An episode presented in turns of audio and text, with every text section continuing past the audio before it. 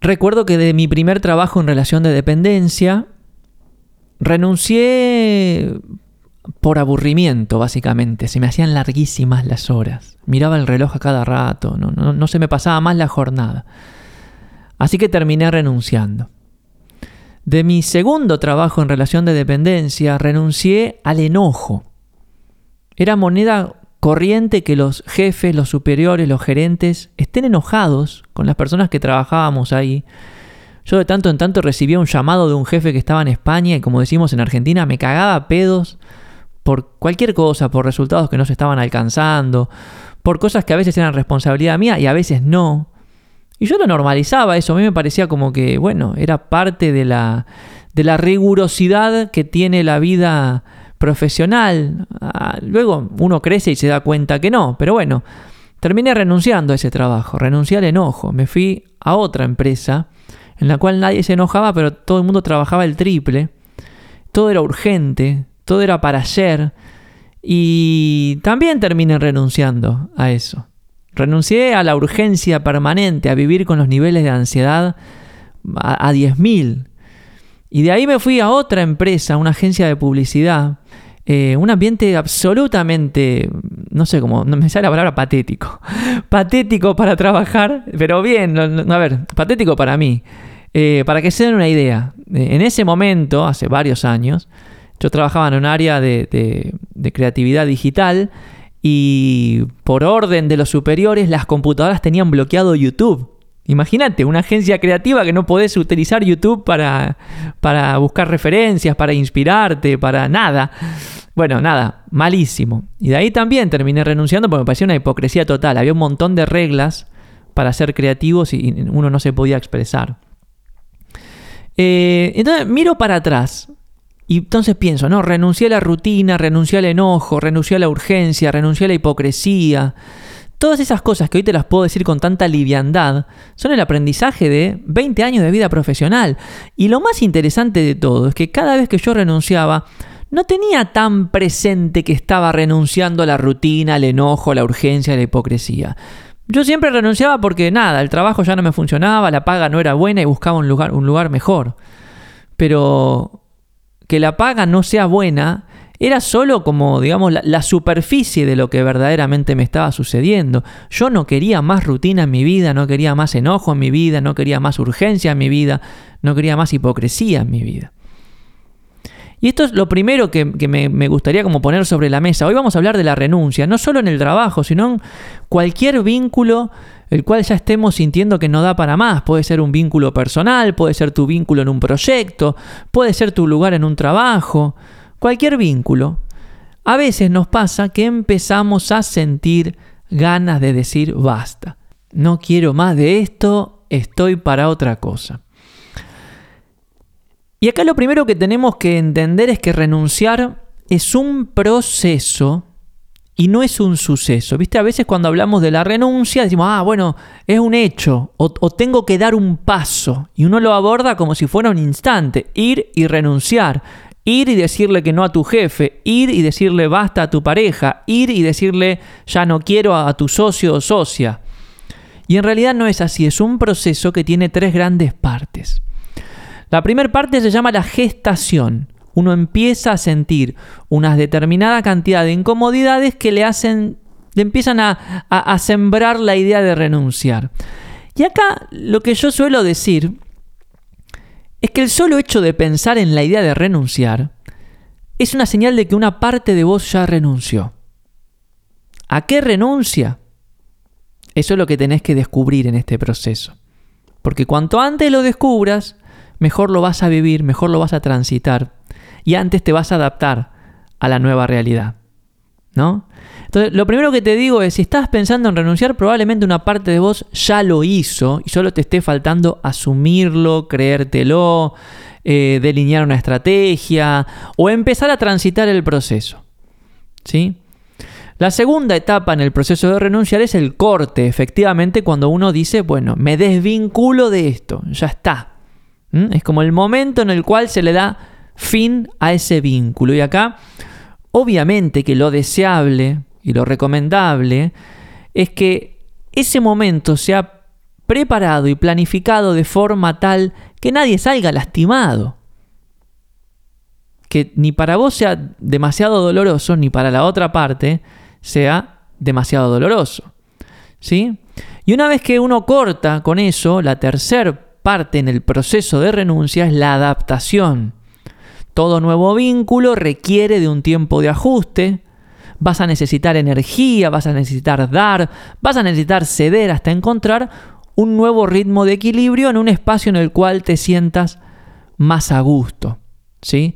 Pero lo primero que te quiero decir es, si estás pensando en renunciar, deja de pensar en la renuncia como algo que va a suceder de un día para el otro y empezá a tomártelo más como un proceso, que cuanto más lo vivas desde un lugar sincero, genuino, honesto y transparente, más llevadero va a ser. Más llevadero va a ser. ¿Sí? Em, y en función de esto a mí me gustaría aportar algunos consejos o algunas, algunos puntos de vista que me parece que son valiosos para tener en cuenta a la hora de renunciar.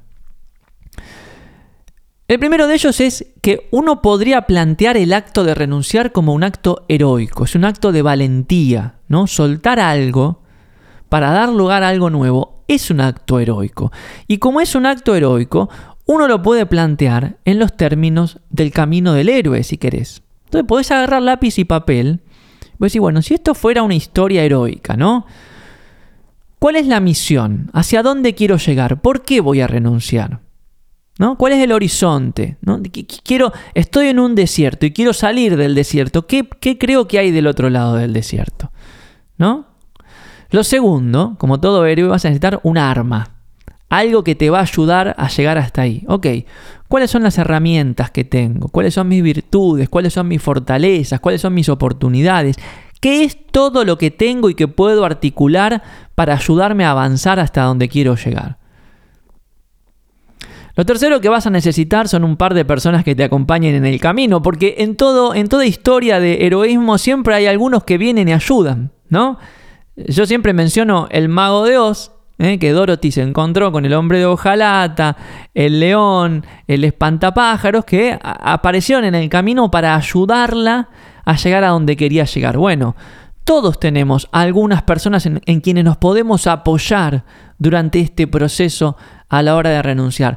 No tiene por qué ser un proceso de un duelo solitario, ¿no? Algo que vos te lo tragás por dentro y que, bueno, que lo, lo, trabajás solo con vos mismo, vos misma. Busca puntos de apoyo, busca personas que te puedan acompañar. ¿Sí? Y lo cuarto que vas a necesitar es un dragón, un villano algo a lo cual te vas a enfrentar y le vas a decir, yo de vos no quiero más. Y esto es lo que te decía hace un ratito. ¿eh? ¿A qué vas a renunciar?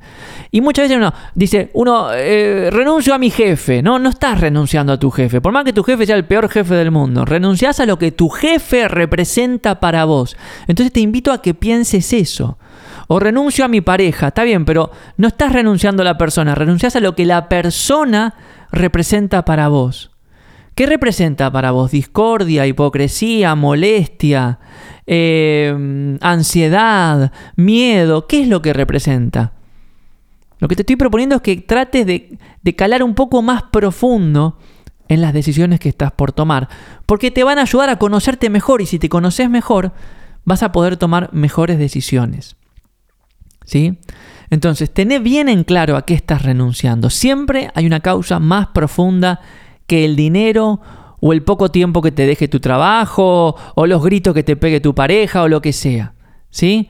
Una vez que encuentres esas causas, vas a poder asegurarte de tomar las decisiones necesarias para que no vuelvan a aparecer en el futuro, porque eso encima es algo que pasa muchísimo. Uno renuncia a algo y después se mete en otra cosa que es o igual o peor que en lo que estaba. Por eso es muy importante que tengas bien en claro a qué estás renunciando. Después es, interesante lo que pasa con la renuncia porque a veces cuando uno da el paso, termina de confirmar una situación que quizás no estaba aceptando. ¿no? Por ejemplo, a mí me pasó, uno de los trabajos que renuncié eh, en esta agencia, me acuerdo cuando se lo fui a contar a mi jefa, eh, generalmente mis otros trabajos trataban de conciliar, ¿no? Como decir, bueno, Facundo, no, pero quédate, querés más dinero, querés mejores condiciones, dale, acá te valoramos, etcétera, etcétera. Pero en este caso no. Cuando fui a renunciar, la tipa se me enojó en el momento. Y casi que me, que me no sé, me hablaba como violentamente, con, una mirada horrible. Y yo dije, ah, qué bien que estoy haciendo en irme de este lugar. ¿No? Entonces uno también tiene que dar espacio para que a veces algunas este, acciones heroicas, como, que, como, como, como pueden ser renunciar, nos enseñen un poco más del contexto en el cual estamos viviendo. ¿Sí? O no sé, todos alguna vez se han peleado con una pareja que cuando la dejas se pone infinitamente, no sé, mala. ¿Viste? Como decía, pero ¿y con quién estaba durmiendo? ¿No? Bueno, entonces hay que contemplar esa posibilidad de que el acto de renunciar incluso hasta te permita comprender un poquito mejor la situación que estás atravesando ya teniendo un pie afuera. ¿Ok? Bien, sigo. Si renunciar te da miedo por el tiempo pasado, porque si no, pero ya estoy hace un montón en este proyecto, invertí un montón de tiempo, o no sé, en esta carrera invertí un montón de horas de estudio, o lo, lo que sea, ¿no? En este trabajo ya tengo un pasado, escalé un montón, bueno, acordate del el concepto del tiempo hundido. El tiempo está hundido, no importa en qué lo usaste, no vuelve más. Entonces uno no puede condicionar los próximos 30 años por los pasados 5, 6, 7, 8, 10 años. ¿Sí? El futuro siempre, o sea, tiene que tener una perspectiva superadora respecto al pasado. Entonces no tengas miedo de renunciar por el tiempo pasado, porque el tiempo pasado es hundido. Y lo único que realmente hay que valorar y cuidar es el tiempo que viene. Ahora, si renunciar te da miedo por el futuro, por lo que puede llegar a pasar, haz el ejercicio de cómo sería tu vida en un año, en tres años, en cinco años, si seguís sosteniendo esta misma situación. Si seguís sosteniendo este trabajo que no te inspira, este vínculo que te está haciendo mal, este proyecto que no te lleva a ningún lado, si lo seguís sosteniendo, ¿cómo estarías vos? ¿En un año, en tres o en cinco? Esa imagen seguramente te va a ayudar a, tomar decisiones. A veces no necesariamente son decisiones que te lleven a renunciar, sino a hacer los cambios o las propuestas necesarias para cambiar el momento presente. ¿no? Porque a veces uno también eh, empieza a sentir la necesidad de renunciar a algo, pero a veces queda como el vestigio de oportunidad de hacer algunos ajustes para ver si se salva la situación. Y eso todos debemos hacerlo, sobre todo si consideramos que hay tiempo entre paréntesis, hundido, este, pero que hay, que hay tiempo invertido en, aquel, en aquel vínculo, ¿no? Em, pero si luego de haber hecho todo lo que, todo, digamos, de haber agotado los recursos y las posibilidades, o simplemente una vez que uno siente fuerte necesidad de algo nuevo, dice, bueno, no, me voy a embarcar en este proceso de renunciar, es bueno planificarlo. Y planificarlo no significa que renuncies y que ya tengas el próximo trabajo, la próxima oportunidad, etcétera, etcétera, sino más o menos tener un horizonte de cuáles van a ser los primeros pasos que vas a dar luego de que hayas cortado el vínculo. ¿Mm? Porque el vértigo del vacío que nos deja cortar un vínculo, cuando se sostiene en el tiempo, nos lleva a una inacción indefinida. Entonces, está bueno decir, bueno, para yo estoy en este proceso, me voy a ir preparando, más o menos para tal fecha voy a cortar, pero a partir de ese momento lo que voy a intentar es esto, esto, esto, esto, esto. Entonces uno más o menos tiene un plan de acción, no se siente tan, tan suelto o tan solo, ¿no? tan abandonado a la deriva. Y una más, el proceso de renuncia generalmente evoca emociones negativas en nosotros. Por más que sean para mejor, Siempre hay una parte de uno que siente culpa, que siente que está dañando al otro, que siente que está rompiendo algo, y eso también tenemos que estar preparados para asumirlo, transitarlo y deconstruirlo. Tenemos que dejar de pensar en la renuncia como un hecho eh, inherentemente negativo. Quizás la cadena de causas que te llevan a abordar el proceso son negativas, sí, pero el proceso de renunciar nunca puede ser negativo porque es vos mirando para adelante, es vos sabiendo un poco más acerca de lo que no querés más. Es vos abriéndote a nuevas oportunidades, es vos asumiendo nuevos desafíos, pero por sobre todo, sos vos haciendo algo por vos. Entonces, ¿cómo puede ser malo eso? Mala es la hipocresía de sostener una situación que no te funciona, que te preocupa o te incomoda cada uno de tus días. Malo es vivir estancado por miedo a perder el tiempo pasado o por miedo de lo que pueda llegar a pasar en el futuro. Malo es no moverse porque el mundo se mueve y si vos no lo haces te vas para atrás. Uno a veces piensa que si sostiene algo, una situación, todo sigue igual. No, el mundo avanza y el mundo avanza y cuando uno se agarra mucho de la palmera queda atrás. Entonces, repasando, porque creo que tiré un montón de, un montón de data toda junta. Uno, Recordad que la renuncia es un proceso, no es un suceso. Es un proceso que va a llevar tiempo. ¿sí? Tiene tres partes, hay una gestación, hay un momento de corte y hay una adaptación. Bueno, si estás pensando en renunciar, anda preparándote a transitar un proceso que puede llevar unas semanas, unos meses, a veces incluso unos años, ¿por qué no? Segundo, la renuncia es un acto heroico, entonces para, entender un poco mejor cómo va a ser el proceso, plantealo en esos términos. ¿eh? Una misión, un arma, algunas personas que te puedan ayudar y un dragón, algo que no querés más. Tercero, tené bien en claro qué es lo que no querés más. ¿Sí? Hacete una y otra vez la pregunta ¿a qué estoy renunciando? No es dinero, no es un jefe molesto, no es una pareja tóxica, siempre hay algo mucho más profundo y tenés que poder respondértelo. ¿Para qué? Para no volver a caer en los mismos lugares en el futuro. ¿sí? No tengas miedo de renunciar, ni por el pasado ni por el futuro. ¿eh? Ya te lo dije, el pasado está hundido y el futuro, cuando uno sostiene una situación que no funciona, es una condena. ¿Ok? Y finalmente, siempre es bueno tener un plan. ¿Ok? Tener ahí como un par de ideas de qué va a hacer uno inmediatamente después de cortar, porque el vértigo del vacío muchas veces nos lleva a la inacción y justamente lo que necesitamos una vez que renunciamos es entrar en acción para encontrar un nuevo lugar.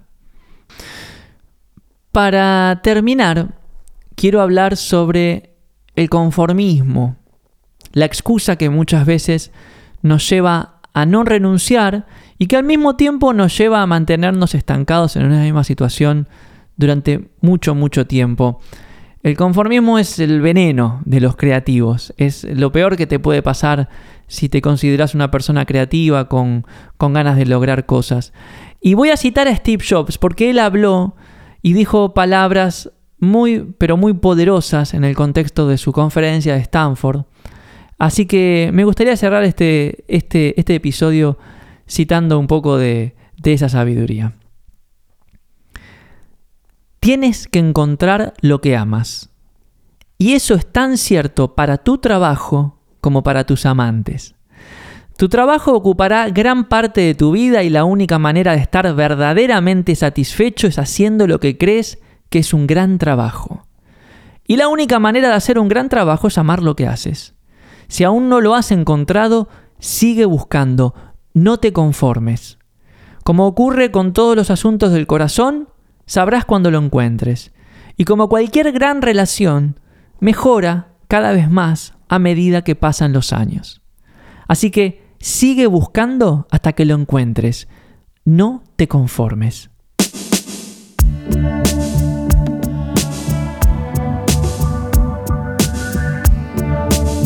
Este episodio es medio el producto de un chiste interno que tenemos en el laboratorio. A veces decimos que deberíamos llevar la cuenta de la cantidad de personas que renuncian por culpa nuestra. Y no es que estén nuestros objetivos hacer que la, gente renuncie a los trabajos, a los proyectos, a los vínculos. Pero sí es nuestro objetivo ayudar a las personas a encontrar su lugar en el mundo y hacer lo que quieran hacer.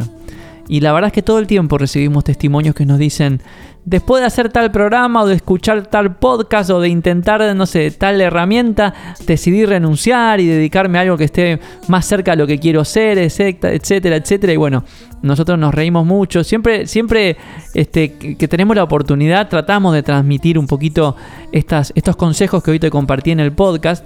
Este, porque no es cuestión de renunciar de un día para el otro y de tirarse la pileta y que el universo te ayude. Este, pero bueno, nos alegra mucho saber que hay tantas personas corajudas que se animan a dar pasos en dirección hacia lo que verdaderamente los espera. Así que bueno, espero que, este, que esta información este, te haya ayudado a, si estás pensando a, asumir este, una renuncia, a transitar el proceso con un poco más de calma y con un poco de inteligencia creativa como siempre proponemos en este espacio. Bueno, em, si te perdiste la clase abierta de coaching creativo Mente de Explorador, te digo que ya está disponible de manera gratuita en Gaiki Labs. Entras a labs.gaiki.org y creas tu usuario si no lo creaste aún y ya la podés hacer. Una hora de ejercicios de exploración junto a Flor, a, bueno, a quien te habla, este, y más de 100 participantes tuvimos el otro día. La verdad que estuvo buenísima la clase. Y estamos ya en las últimas dos semanas de inscripción para Coaching Creativo 9. Cierra ahora en, 10 días este, los cupos para, la novena edición del programa. Vamos a estar dando una, una, charla abierta sobre Coaching Creativo la semana que viene, así que estate atento porque en la semana vamos a estar abriendo la inscripción para que las personas que quieran escuchar un poco más acerca de qué es el coaching creativo, cómo funciona, cómo funciona el programa, bueno, se puedan conectar ahí a un Zoom, aclaremos todas las dudas, conversemos, nos conozcamos, etcétera, etcétera. Así que en breve lo estamos comunicando por ahí por este Gaiki. Eh, también porque nos estuvieron preguntando, en breve vamos a estar anunciando la nueva fecha de autoliderazgo para creativos, este programa que ya estamos promediando, eh, la primera edición, está buenísimo, estamos nada, estamos teniendo unas experiencias muy pero muy poderosas desde, desde lo creativo. te recuerdo que el programa de autoliderazgo está diseñado para ayudarnos a eh, fortalecer nuestra identidad creadora, enfocarnos y organizarnos. Básicamente esas son las tres grandes cosas que estamos haciendo hace ya un par de semanas y este primer equipo lo está llevando muy pero muy bien. Así que en breve anunciamos la próxima edición. Eh, te recuerdo que en Gaiki Labs tenés toda nuestra biblioteca de workshops. Algunos están, este, son grabaciones de workshops que hemos dado. Están nuestras clases abiertas que podés ver ahí cada vez que necesites un poco de, inspiración creativa. Y también te puedes descargar de manera totalmente gratuita mi libro El Camino de la Creatividad desde gaiki.org barra El Camino. Como siempre, si este episodio te inspiró algo, una idea, te hizo darte cuenta de algo, te movilizó, te generó alguna consulta, escríbeme, hacémelo saber. Puedes dejarme tu comentario acá en Spotify o por Instagram, soy arroba Facundo Arena o arroba GaikiORG. Me encanta leerte, respondo todos los comentarios y todos los comentarios me inspiran a este, pensar ideas para los próximos episodios. Así que bueno, espero que hayas disfrutado de este episodio tanto como disfruté yo de grabarlo. Te mando un abrazo enorme y nos estamos escuchando en una próxima oportunidad.